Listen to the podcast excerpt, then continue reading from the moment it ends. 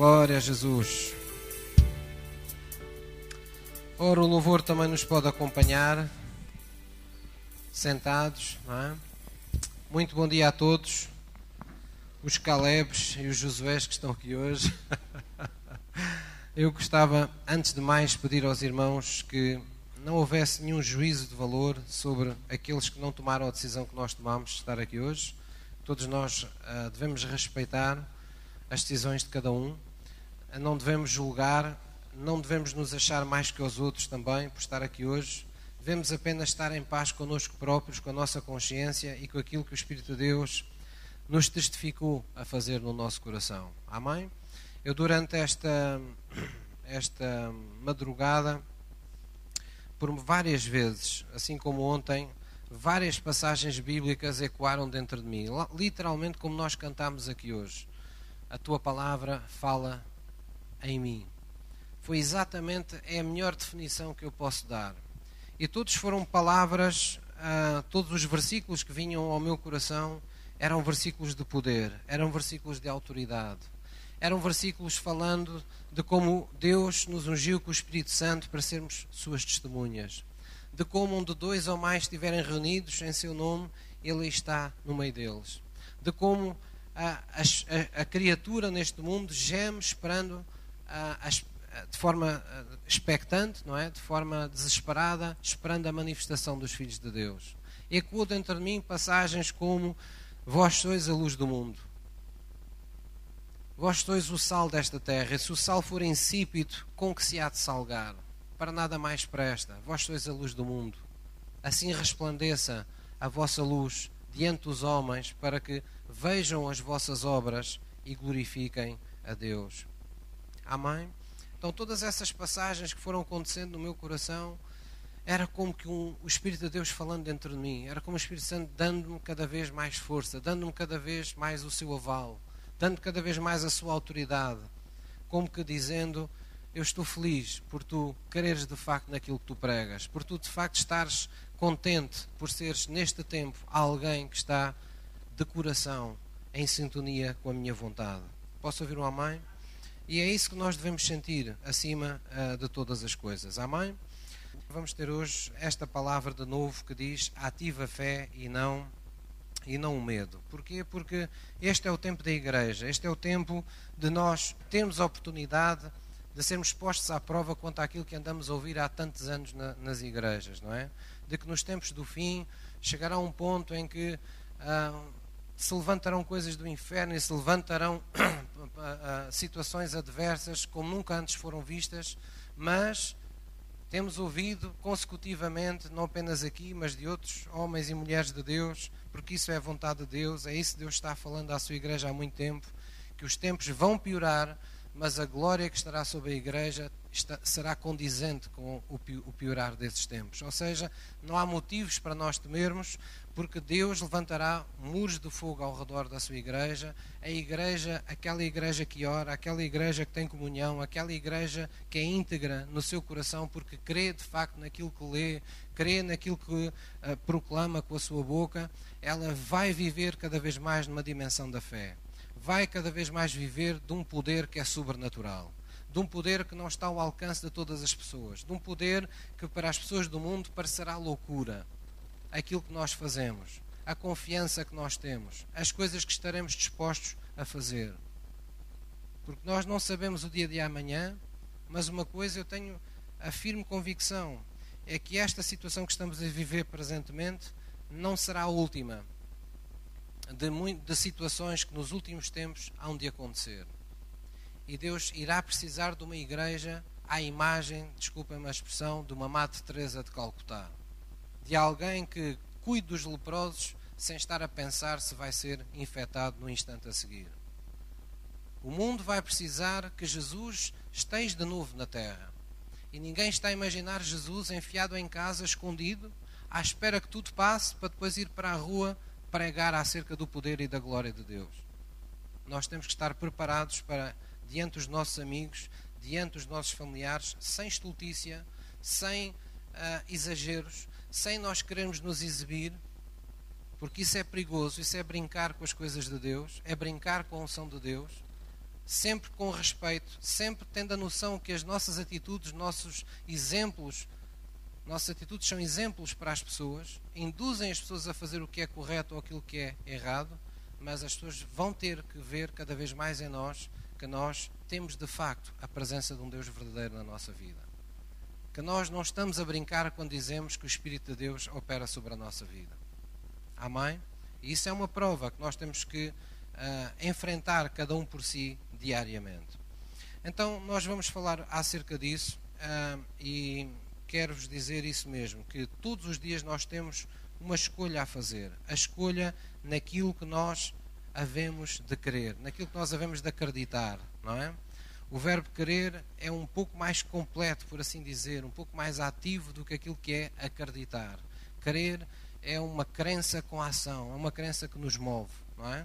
Foi assim que os grandes homens da fé, durante anos, ah, no, no, no, período áureo ah, dos, do, do pentecostal das igrejas, do derrame do Espírito Santo, pregavam que a fé é algo ativo, não é uma coisa, uma ideia que a gente tem, não é um pensamento que a gente tem, é uma é uma, uma, uma, realidade ativa, é uma realidade que envolve a ação, que nos envolve a agir. Porque é que a gente age de uma determinada maneira? Por causa daquilo que a gente crê. É por isso que a Bíblia diz: vocês não andam pela, pelas vistas, vocês andam pela fé. O apóstolo Paulo recordava isso insistentemente. Porque ele sabia que nós podemos sempre nos tentar proteger preventivamente até um determinado ponto. Mas chegará a um ponto em que não depende mais daquilo que a gente faz.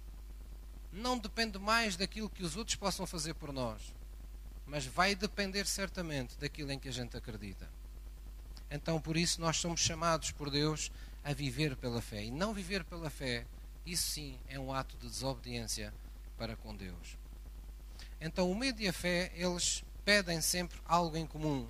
E o que eles pedem é que nós acreditemos em qualquer coisa que no momento ainda não estamos a ver. Quando uma pessoa é tomada por um pensamento de medo, usando o exemplo atual, quando a pessoa começa a pensar que a cada esquina, a cada instante, vai ser infectado, se der um espirro é porque já estou. Se a pessoa vive nesse pânico, vive nessa expectativa do mal que lhe possa suceder, nós estamos a dar força a uma coisa chamada medo. O maior vírus de todos é o medo. O medo é um ímã que atrai a nós todas as coisas que nós tememos, todas as coisas que nós, das quais nós fugimos. E é por isso que o cristão, quando conhece o verdadeiro Deus, ele não se esconde.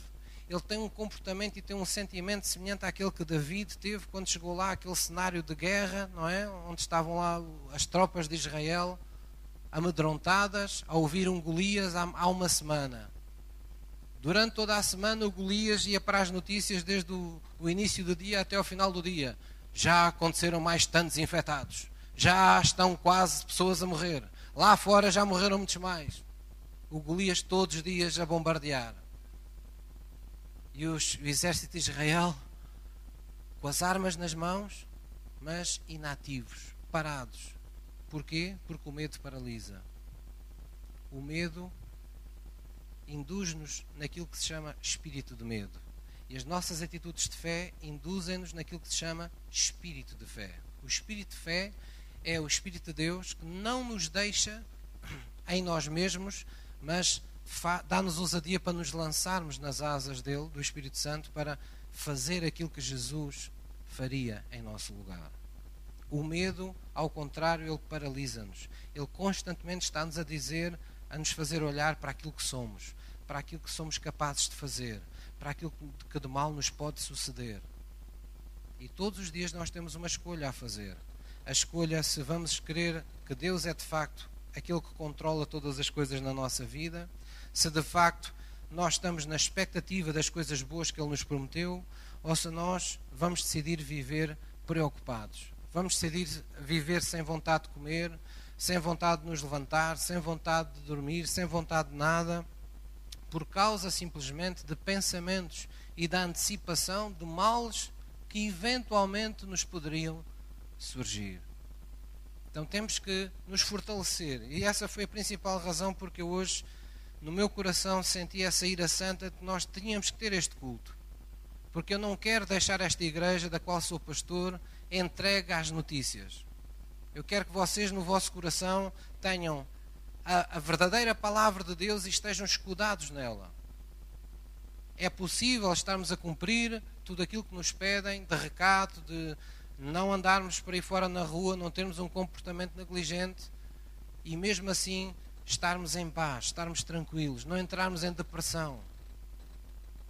Houve um senhor que eu até ouvi num, no Pingo Doce que, por brincadeira, disse assim: Bem, agora é que vão haver divórcios como nunca. As pessoas estavam tão bem, estavam separadas durante o dia, agora juntam-se todas. Agora, é que vai haver problemas a sério em casa. Pois se nós formos a ver, há sempre quem veja virtudes, há sempre quem veja problemas em tudo, não é? Então nós não podemos seguir as modas, não podemos seguir estas coisas. Se me perguntar, pastor, a situação é séria? É. A situação é de alarme? É. Alarme social, sim senhor. Há riscos? Há, pastor. Há, irmãos. Mas não há riscos para si. Você não está mais sujeito às consequências da lei do pecado.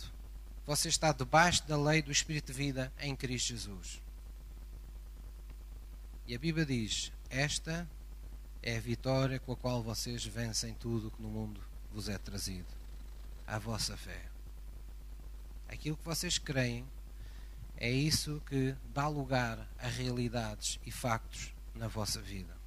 Vamos abrir em Jó 3, um pouco antes de Salmos, Jó 3, versículo 25. Jó 3, versículo 25. Irmãos, naquilo que nós permanecemos, é isso que vai tomar conta, é isso que vai tomar forma na nossa, na nossa vida. É isso que nós estamos dando autoridade para se apossar da nossa vida. Jó 3, versículo 25. Jó 3, versículo 25. o Jó tinha um problema que muitas pessoas têm e alguns crentes também. É que têm medo demasiado tempo durante a sua vida. Passam demasiado tempo da sua vida com medo. Há pessoas que até têm medo quando tudo está bem. É uma coisa muitas vezes humana, não é? E que acontece e as pessoas aceitam com naturalidade. Por exemplo, eu nos, na vida escolar mesmo quando era muito novo, até mesmo já na, na, nos tempos de universidade, tinha, tinha colegas que tinham dois, três, quatro exames fantásticos, melhores, melhores notas até que as minhas, mas acabavam de ter uma boa nota, a primeira coisa que tinham era emudeciam e ficavam com ai, e se no próximo exame não for assim? Ai, se eu agora e se no próximo não tiver esta nota? ainda estão a acabar de ter uma vitória e já estão a pensar no mal que lhes pode suceder a seguir. E muitas pessoas vivem assim todos os dias. Têm a comida sobre a mesa, mas já estão a pensar se lhes vai faltar a comida no dia seguinte. Têm os filhos em casa, mas já estão a pensar: mas como é que vai ser quando eles saírem de casa? Ah, mas e como é que vai ser assim? E como é que vai ser assado? Então começam a fazer filmes, não é? E muitos têm jeito para realizadores. Começam a fazer filmes. Até o Spielberg acho que não, não conseguia concorrer com, com alguns, algumas pessoas, não é? Há pessoas que ganhavam os Oscars todos. Eles veem as ambulâncias, eles veem as pontes a ruir, eles veem tudo a acontecer. E por isso chegamos ao pé de uma pessoa assim e ela está a chorar. E eles dizem, mas está a chorar porquê? Nada. Nada. Porquê que a pessoa está a chorar? Porque está a fazer filmes na sua cabeça. Está a entreter-se com maus pensamentos, com pensamentos negativos, com pensamentos de destruição. Está alimentando o seu receio pelas coisas más que nos podem advir deste mundo e das pessoas. Então nós temos uma decisão a tomar todos os dias: ativar a fé e não o medo. E veja o que o Jó disse porque aquilo que eu temia me sobreveio, acabou por me acontecer. E o que receava me aconteceu. Isto é uma, um princípio espiritual. Há pessoas que pensam que isto é um acaso. Ah, vejam lá, não é que eu estava mesmo à espera que aquilo acontecesse e aconteceu mesmo. Pois, é que a gente, quando está à espera que uma coisa aconteça, está a libertar energia espiritual para que isso aconteça. Para o bem e para o mal. A morte e a vida estão no poder da tua língua. Está no poder da tua língua. A Bíblia diz que a boca do justo, ela é, traz-nos vida. Mas podemos nos enredar com as nossas palavras e complicar a nossa vida por causa do que falamos. Não é uma mera questão de palavras. É porque as palavras são, na maior parte dos casos, a expressão daquilo que de facto acreditamos no coração. Então o Jó tinha este problema. Ele passava a vida temendo que uma série de coisas lhe acontecesse e ele admitiu: Olha, tanto eu esperei que me aconteceu. Ora, o que é que Deus quer que aconteça em oposição a isto? Que você feche a porta a, este, a esta maneira de viver, que feche a porta a este espírito de medo e comece a viver por um espírito de fé. E em Hebreus ensina-nos como é. Em Hebreus diz que ao justo foi dado viver pela fé. E a fé é o firme fundamento das coisas que eu estou à espera que me aconteçam de bom da parte de Deus. A fé é a prova das coisas que eu ainda não vejo, mas que eu sei que estão a caminho para a minha vida. E nós temos que querer que todos os dias está a caminho da nossa vida provisão. Todos os dias está a caminho da nossa vida uma vida bem-sucedida está a caminho da nossa vida à vontade de Deus. Todos os dias Deus é Senhor de cada dia da nossa vida. Conforme Jesus disse, a cada dia basta o seu mal. Mas os nossos olhos não têm que estar postos no mal que irá acontecer nesse dia, porque Jesus disse que cada dia cuidará de si mesmo. Porque há um Deus que cuida de nós todos os dias. Se nós permanecermos na fé, se nós permanecermos com o nosso coração em acordo, se nós permanecermos com o nosso pensar em acordo em tudo com a vontade de Deus. Amém? Então, entrem em acordo com Deus. Entrem em acordo com Deus e não com as circunstâncias da vida. Nós estamos a ouvir todos os cenários que todos os dias nos estão colocados pelos meios de comunicação social. Eh, aquelas pessoas não são falsas. Aquelas pessoas estão a falar da realidade que conhecem. Estão a nos dar informação e nós devemos respeitar e também devemos ser, como é que eu ia te explicar, responsáveis em, em, em, em aceder a essa informação. Mas nós temos algo mais. Nós não temos só informação que os outros também têm. Nós temos o Espírito de Deus em nós.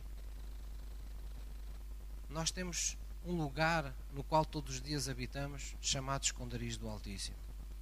Há uma linha intransponível na nossa vida espiritual que se chama sangue de Jesus. É isso que eu conto celebrar na Páscoa aqui no dia 12, neste lugar. Há uma linha que é o sangue de Jesus que é intransponível se eu estiver na fé, se eu estiver em tudo de acordo com Deus. Por isso o Senhor Jesus, Ele nos deu esse exemplo. Ele disse: O Pai nunca me deixa só, porque em todo momento eu estou em tudo de acordo com Ele. Eu sempre faço a Sua vontade. Esta tem que ser a nossa doutrina. Estar todos os dias na vontade de Deus e estar sempre na predisposição de fazer aquilo que é mais agradável a Deus. Porque se vivermos assim, Deus promete confirmar os nossos passos em Sua presença. Amém? A Bíblia fala de um poder que nos acompanha, de um poder que opera sobre a vida daqueles que creem. Amém? Então, entre em acordo com, em pensamento, em decoração e, e confesse a palavra de Deus que veio sobre sobre a sua vida. Há outra coisa que fundamenta a nossa fé que é o diabo não pode fazer tudo o que lhe apetece. Oh pastor, vamos falar no diabo? Sim, vamos falar no diabo. Porque a Bíblia fala nele e o apóstolo Paulo não teve nenhum peixe, não teve nenhuma, uh, nenhum problema em dizer as coisas, chamar as coisas pelos seus nomes. O apóstolo Paulo virou-se para a igreja dos Efésios e disse: Meus amigos, não deis lugar ao diabo. Porque é mais fácil dizer não deixes lugar ao diabo do que dizer não deixes lugar ah, ao roubo, não dês lugar à mentira, não dês lugar à, à, à maldição, não dês lugar ao pecado, não dês lugar a uma série de coisas. O diabo resume tudo isso. O diabo é o símbolo de todo o mal. E Jesus disse: Não deis lugar ao diabo. Porquê? Porque ele não pode fazer tudo o que lhe apetece na sua vida e na minha. A Bíblia diz que ele anda bramando como um leão ao redor, vendo a quem é que ele pode tragar, a quem é que ele pode dar uma dentadinha, fazer um sushi. Ele anda a ver a quem é que pode. Quer dizer que ele não pode. À generalidade dos crentes, ele não pode se eles estiverem na fé. A quem é que ele pode fazer algo mal? Àqueles que puserem o pezinho de fora. Àqueles que quiserem viver cocheando entre dois pensamentos. O Elias também disse, quando chamou aqueles profetas de Baal, todos, aquelas centenas, mais de quatro centenas de profetas de Baal, não é? um falso Deus, de falsos profetas, e o povo andava meio baralhado sobre em que doutrina deveriam acreditar. E então Elias disse: Venham todos, vamos lá todos à, àquele monte fazer um sacrifício. Esses profetas que dizem ser os verdadeiros, façam o seu, o seu altar e eu vou fazer um altar ao meu Deus. Aquele altar ao qual o Deus responder com fogo no sacrifício vai mostrar Ele próprio qual é o Deus verdadeiro. Elias pôs a sua prova, Deus respondeu. Não se limitou a trazer fogo sobre aquele altar, diz que até a água que corria, que foi colocada sobre, sobre aqueles elementos do sacrifício, porque até deitaram, despejaram água para que tudo fosse mais sobrenatural, porque ninguém consegue acender fogo numa coisa que está encharcada. Diz que até aquela água, a expressão que a Bíblia utiliza foi que foi lambida. Algo levantou, tirou aquela água daquele lugar. Nada ali aconteceu senão sobrenatural. E ali estava Elias dizendo àquele povo e desafiando: Até quando é que cocheareis entre dois caminhos? Há umas Bíblias como a minha diz: Até quando cocheareis entre dois pensamentos? Nos vossos pensamentos. Até quando vocês vão estar divididos no vosso coração se acreditam mais na Bíblia ou mais no que os outros dizem? Mais no que Deus diz acerca de vós ou mais no que os outros dizem acerca de vós? Mais acerca do que Deus diz que vai acontecer convosco ou no que os outros dizem que vos pode acontecer? Porque cocheais entre dois pensamentos. O próprio Elias, depois de um ato destes poderoso, tremendo, parecia a pessoa mais forte do mundo. Então Jezabel a mulher que tinha, por assim dizer, autoridade sobre aqueles profetas que haviam sido mortos, porque muitos dos que foram mortos eram, eram servos dela, vamos dizer assim, servos de doutrina dela. Ela mandou um recado a dizer que iria tirar a vida a Elias. E aqui está um homem acabado de ter uma vitória sobrenatural com Deus e começa a pensar no que aquela mulher lhe pode fazer. Bem, eu sei que há mulheres que são tramadas. mas também não é preciso abusar. O homem tinha acabado de matar à espada mais de 400 profetas. E a mulher disse: Eu vou fazer-te o mesmo que tu fizeste a eles. E ele ficou a pensar tanto naquilo, entreteve tanto aquele pensamento de medo, que ele chegou a um ponto em que só dizia a Deus: Deus, tira-me a vida, leva-me já para eu não ter que passar por isto. E isto é exatamente o que acontece com muitos crentes tão depressa estão fortalecidos, tão depressa estão pregando sobre histórias bíblicas que conhecem, é? Os evangelistas que no século passado, em África, lidando com vírus perigosíssimos de pestes, os vírus até morriam nas palmas das mãos. Mas agora, por uma notícia, já temem pela vida nós temos que aprender alguma coisa com aquilo que a Bíblia nos ensina. Amém? Nós temos que alimentar um espírito de fé e não um espírito de medo. A boa notícia que eu tenho para si é que todo aquele que está em Cristo não está sujeito a tudo o que o diabo nos quer fazer. E se há alguma coisa Deus permitir, se há alguma complicação Deus permitir, se há alguma situação de vulnerabilidade na saúde Deus permitir, não é um precedente de que Deus nos queira mal, não é um precedente de que tudo vai acabar mal, é para que se cumpra propósitos divinos na nossa vida, porque se Deus, se nós não permitimos e Deus permitiu, é porque Ele quer que se cumpra em nós a passagem que diz: Todas as coisas contribuirão juntamente para bem daqueles que amam a Deus. Há qualquer coisa que vai ser preciso ser, hum, vamos dizer, uh, aprimorado em nós, gravado a nós pelo fogo das, da dureza das circunstâncias no nosso coração, que nos irá tornar mais fortes para novos desafios que Deus tem para a nossa vida. Amém? É isso que a palavra de Deus nos ensina. Vamos abrir no Salmo 91, 10. Vamos voltar ao Salmo 91. Salmos 91, 10.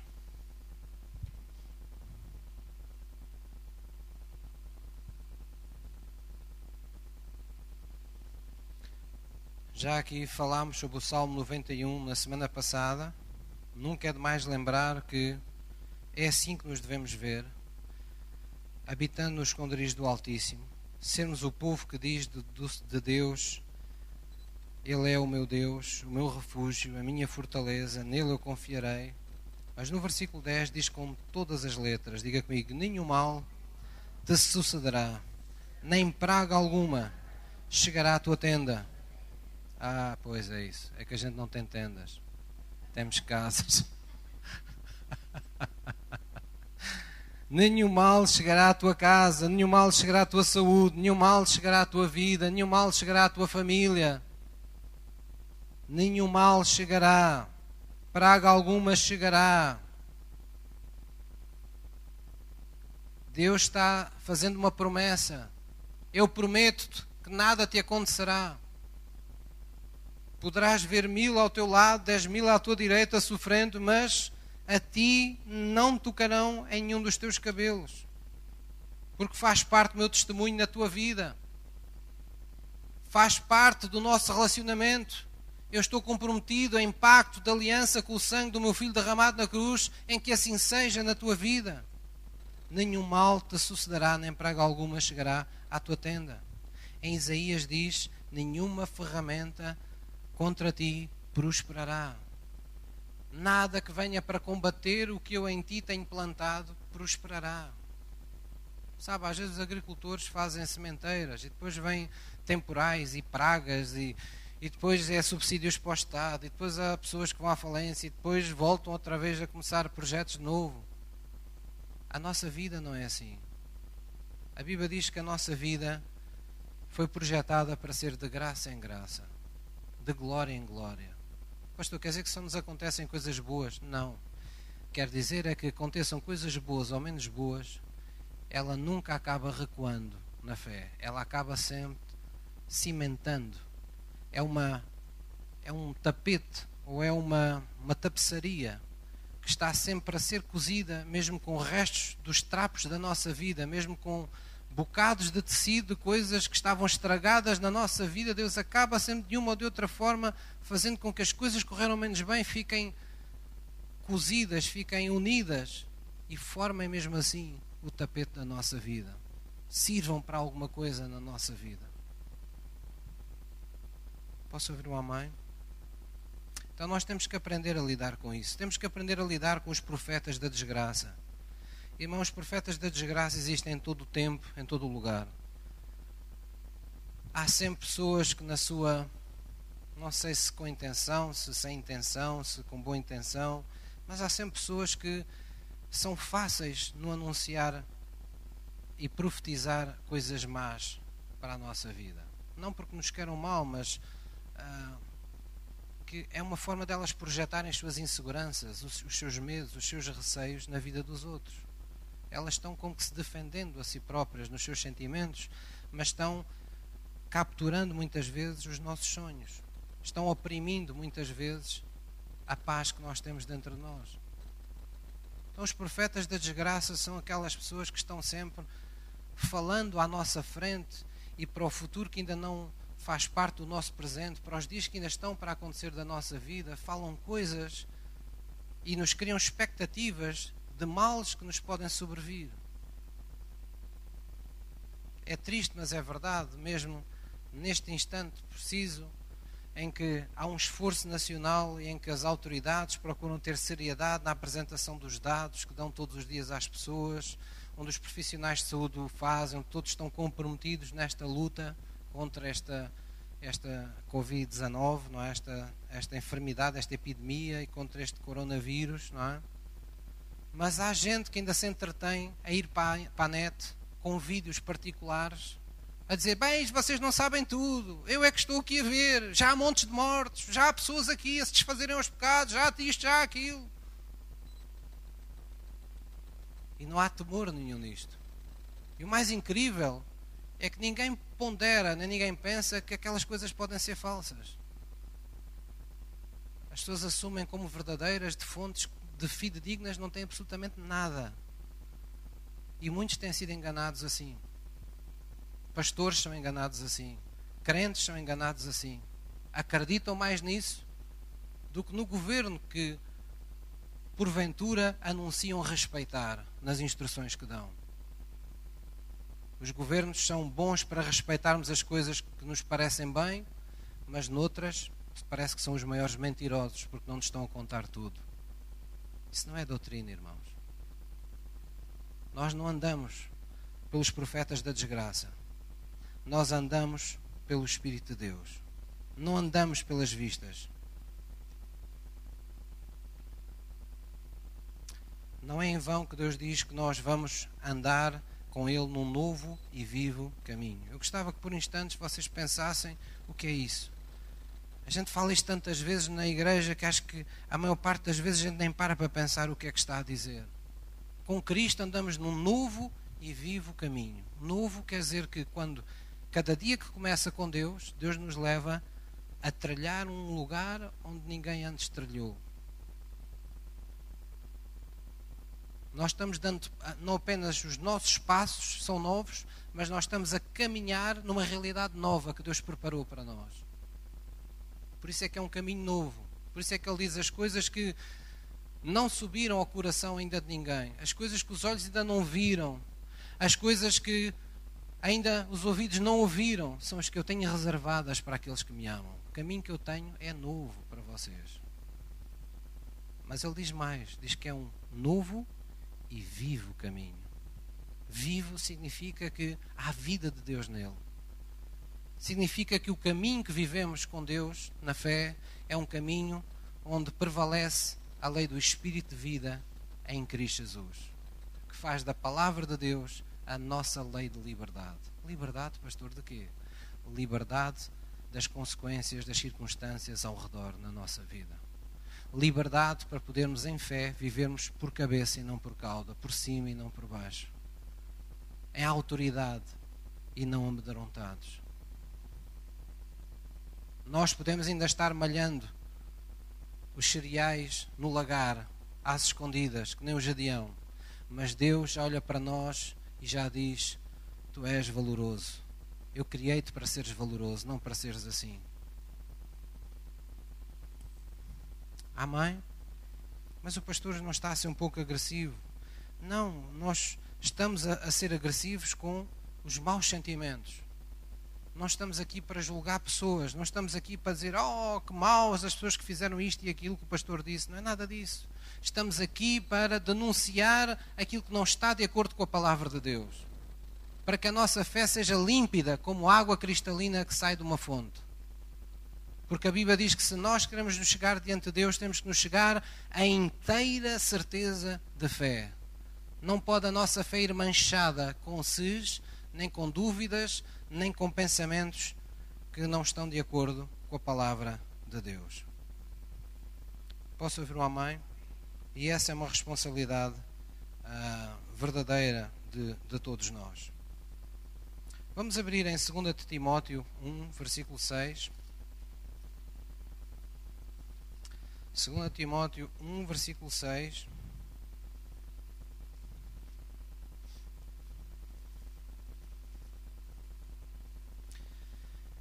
É nesses momentos que nós, momentos como este, nós temos que olhar mais do que nunca para a palavra de Deus e compreender que a fé nos foi dada para os momentos de prova da nossa vida. 2 de Timóteo 1, versículo 6.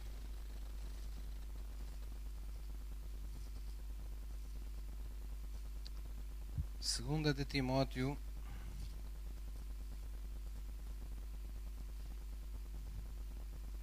um versículo 6 Disse assim o apóstolo Paulo ao Timóteo, disse, vamos ler juntos, por cujo motivo te lembro que despertes o dom de Deus que existe em ti, pela imposição das minhas mãos. Vamos ler mais alto, porque Deus não nos deu o espírito de temor, mas de fortaleza e de amor e de moderação. Amém? Deus não nos deu um espírito de medo, Deus deu-nos um espírito de fortaleza. Porquê? Porque Deus é o Deus forte da nossa salvação. Ele é mesmo forte. Deus é, é, um, é o amor que aqui está. Deus nos deu um espírito de amor. Nada nos pode separar desse amor de Cristo, no qual somos mais que vencedores. E de moderação. A palavra aqui, moderação, muitas vezes não é totalmente entendida, mas o que aqui quer dizer é de uma mente sã, de uma mente disciplinada, uma pessoa moderada é uma pessoa que está em tudo cativa ao Espírito Santo de Deus e que tem temperança, tem, tem capacidade de domínio, de dominar-se a si mesmo, tem capacidade de discernimento, analisar os momentos e não cair em, em extremos, não cair em excessos, nem excessos de confiança mais do que aquilo que deve ter, nem excessos de angústia mais do que aquilo que os tempos nos, nos dão a conhecer. Esta mente sã fala de uma mente disciplinada, fala de uma mente que, ainda que violentada, como tem sido a nossa mente, com pensamentos verdadeiramente assustadores, ela, porque está disciplinada a acreditar em Deus, porque ela está disciplinada a estar em tudo de acordo com Deus, não permite que esses pensamentos lá fiquem por muito tempo. Ela rejeita-os porque essa mente sabe que ela é o lugar da verdadeira batalha. E nessa batalha, é na batalha da mente que nós temos que começar por decidir em quem é que nós vamos ter que acreditar: se em Deus, ou se nas notícias, ou se nas circunstâncias, ou se naquilo que os outros queiram nos dizer acerca da nossa vida. Ou vivemos pela fé, ou não vivemos pela fé. Ou somos testemunhas de Jesus, ou somos testemunhas do coronavírus. Temos que nos decidir. Ou somos testemunhas do poder de Deus, ou somos testemunhas dos males que aí vêm. Então vamos falar de Jesus neste tempo. Vamos falar do que Ele pode, do que Ele já conseguiu, do que Ele quer fazer do que Ele está na disposição de fazer àqueles que se chegam perto dele. Vamos falar do que Ele tem feito na nossa vida. Vamos falar do que sobrenaturalmente Deus tem feito acontecer no nosso coração que nos permite hoje estar numa posição de descanso na fé diante dele. Porque isso é testemunho. Posso ouvir um amém? Não importa se o pecado veio, Deus superabundará a sua graça onde o pecado eventualmente abundou. A nação está a ser afligida? Está. A nação está debaixo de, de, um perigo grande? Está. Mas onde abundou o pecado, as consequências do pecado, da enfermidade, superabundará a graça de Deus. Essa tem que ser sempre a nossa, a nossa fé. Posso ouvir um amém? Então diga assim comigo: Obrigado, Senhor, porque o teu favor é minha vida ele não termina. Ele não está sujeito a prazos, a temporadas. Ele é para sempre. A tua benignidade, ela perdura para sempre. Na minha vida, na vida dos meus filhos, dos meus pais, na minha vida profissional, no futuro que tens guardado para mim. A tua graça ela permanece sobre a minha saúde, não permitindo diariamente que nada mais vingue do meu corpo que não seja a tua boa semente. Por isso, nesta manhã, eu ouso tomar fé e autoridade nesse arado da tua palavra e rasgar todas as correntes, todas as ervas daninhas que se levantaram no meu coração, na minha alma, no meu pensamento. Eu rasgo a vida de tudo o que não presta para preparar o meu coração para a tua boa semente, pois eu sei que é a tua palavra, que uma vez enxertada em mim, salvará todos os dias a minha vida, em o nome de Jesus.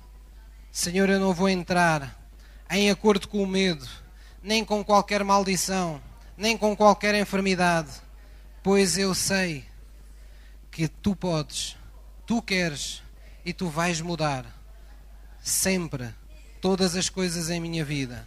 Tu tens um caminho novo para mim. Tu tens um caminho vivo para mim, onde a tua vida nunca esmorece, é sempre abundante, é sempre capaz, é sempre superior a qualquer problema, em nome de Jesus. Amém? Vamos abrir no Salmo 27, vamos terminar com esta palavra. O louvor pode subir, por favor. Salmo 27, versículo 1. Salmos 27, versículo 1. Salmos 27, versículo 1. O medo sempre torna as circunstâncias, os problemas maiores do que aquilo que são. E sempre torna Deus mais pequeno do que aquilo que Ele é. É quando estamos na fé que nós estamos absolutamente sintonizados com Deus, não é? com a forma como Deus vê as coisas. E só aí nós podemos dizer: Tudo posso naquele que me fortalece. Salmos 27, versículo 1 diz assim: Este é sem dúvida dos salmos mais dos salmos preferidos que eu tenho. Não sei que se pode ter alguma passagem preferida em relação a outra, mas no que diz respeito a este tema, esta para mim é uma passagem obrigatória. Diz: O Senhor é a minha luz e a minha salvação a quem é que temerei? O Senhor é a força da minha vida, de quem me recearei? O versículo 3 diz: Ainda que um exército me cercasse, o meu coração não temeria. Ainda que a guerra se levantasse contra mim, nisto eu confiaria. Uma coisa pedi ao Senhor. O que é que o salmista está a dizer que vai confiar naquilo que ele pediu ao Senhor? Ele acredita que quando faz uma petição é para valer. E ele disse: Uma coisa pedi ao Senhor e eu buscarei: que possa morar na casa do Senhor todos os dias da minha vida, para contemplar a formosura do Senhor e inquirir no seu templo. Porque no dia da adversidade me esconderá no seu pavilhão. No dia da adversidade me esconderá no seu pavilhão. No dia em que o coronavírus estiver a arrebentar, sei lá por onde, não vai arrebentar na minha casa, nem no meu corpo, porque eu estarei escondido no seu pavilhão no oculto o seu tabernáculo me esconderá, pôr-me-á sobre uma rocha. Versículo 13, vamos ler juntos. Pereceria. Isto não é de parecer, é de perecer, não é? Perecer é desfalecer, é morrer aos poucos. Ele está a dizer: Isso aconteceria comigo, sem dúvida. Vamos continuar. Se não cresce que veria a bondade do Senhor na terra dos viventes. Espera no Senhor, anima-te e Ele fortalecerá o teu coração. Espera, pois, no Senhor. Posso ouvir uma mãe? Vamos ficar de pé, vamos confessar esta palavra de fé no nosso, no nosso coração. E vamos dizer juntos, querido Pai, eu sei que tu tens cuidado de mim. Eu sei que se tu és por mim, Nada nem ninguém pode ser contra mim.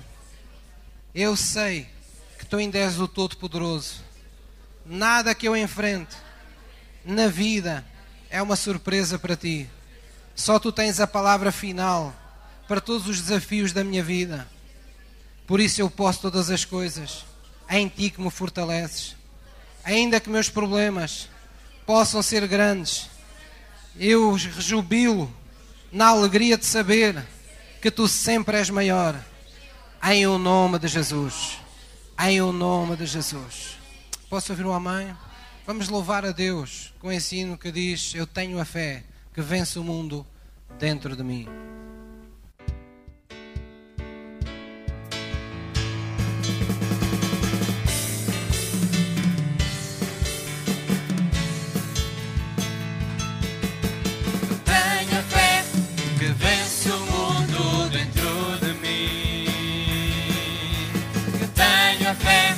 Que vence o mundo dentro de mim. Eu tenho a fé, Eu tenho a fé que vence o mundo dentro de mim.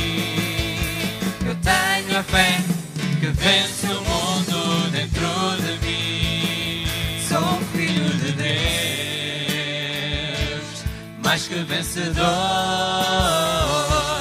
nova criatura, Cristo Jesus. Estou sentado à direita do meu Pai Celestial, acima de todo o principado e potestade. Não posso ser conquistado, nem derrotado, nem oprimido. Tenho a natureza de Deus dentro de mim, dentro de mim, dentro de mim. Cristo vive em mim, eu tenho a fé que vence o mundo dentro de mim. Eu tenho a fé que vence o mundo dentro de mim. eu tenho, Eu tenho a fé que vence o mundo dentro de mim. Eu tenho a fé que vence o mundo dentro de mim. eu sou, sou um filho de Deus, mais que vencedor, nova criatura, criada em Cristo Jesus. Estou sentado à direita do meu Pai Celestial, acima de todo o principado e potestade. Não posso ser, Não posso ser conquistado, nem derrotado, nem oprimido. não posso ser, Não posso ser conquistado, nem derrotado, nem oprimido. não posso ser, Não posso ser conquistado, nem derrotado, nem oprimido. Tenho, a natureza de Deus dentro de mim, dentro de mim, dentro de mim. Cristo vive em mim, eu tenho fé que vence o mundo dentro de mim. Eu tenho fé que vence o mundo dentro de mim. eu tenho, Eu tenho a fé que vence o mundo dentro de mim. Para terminar, eu tenho a fé. Tenho a fé. Aleluia. Vamos dar aí uma grande salva de palmas por isso. Aleluia, Jesus. Aleluia. Glória a Deus.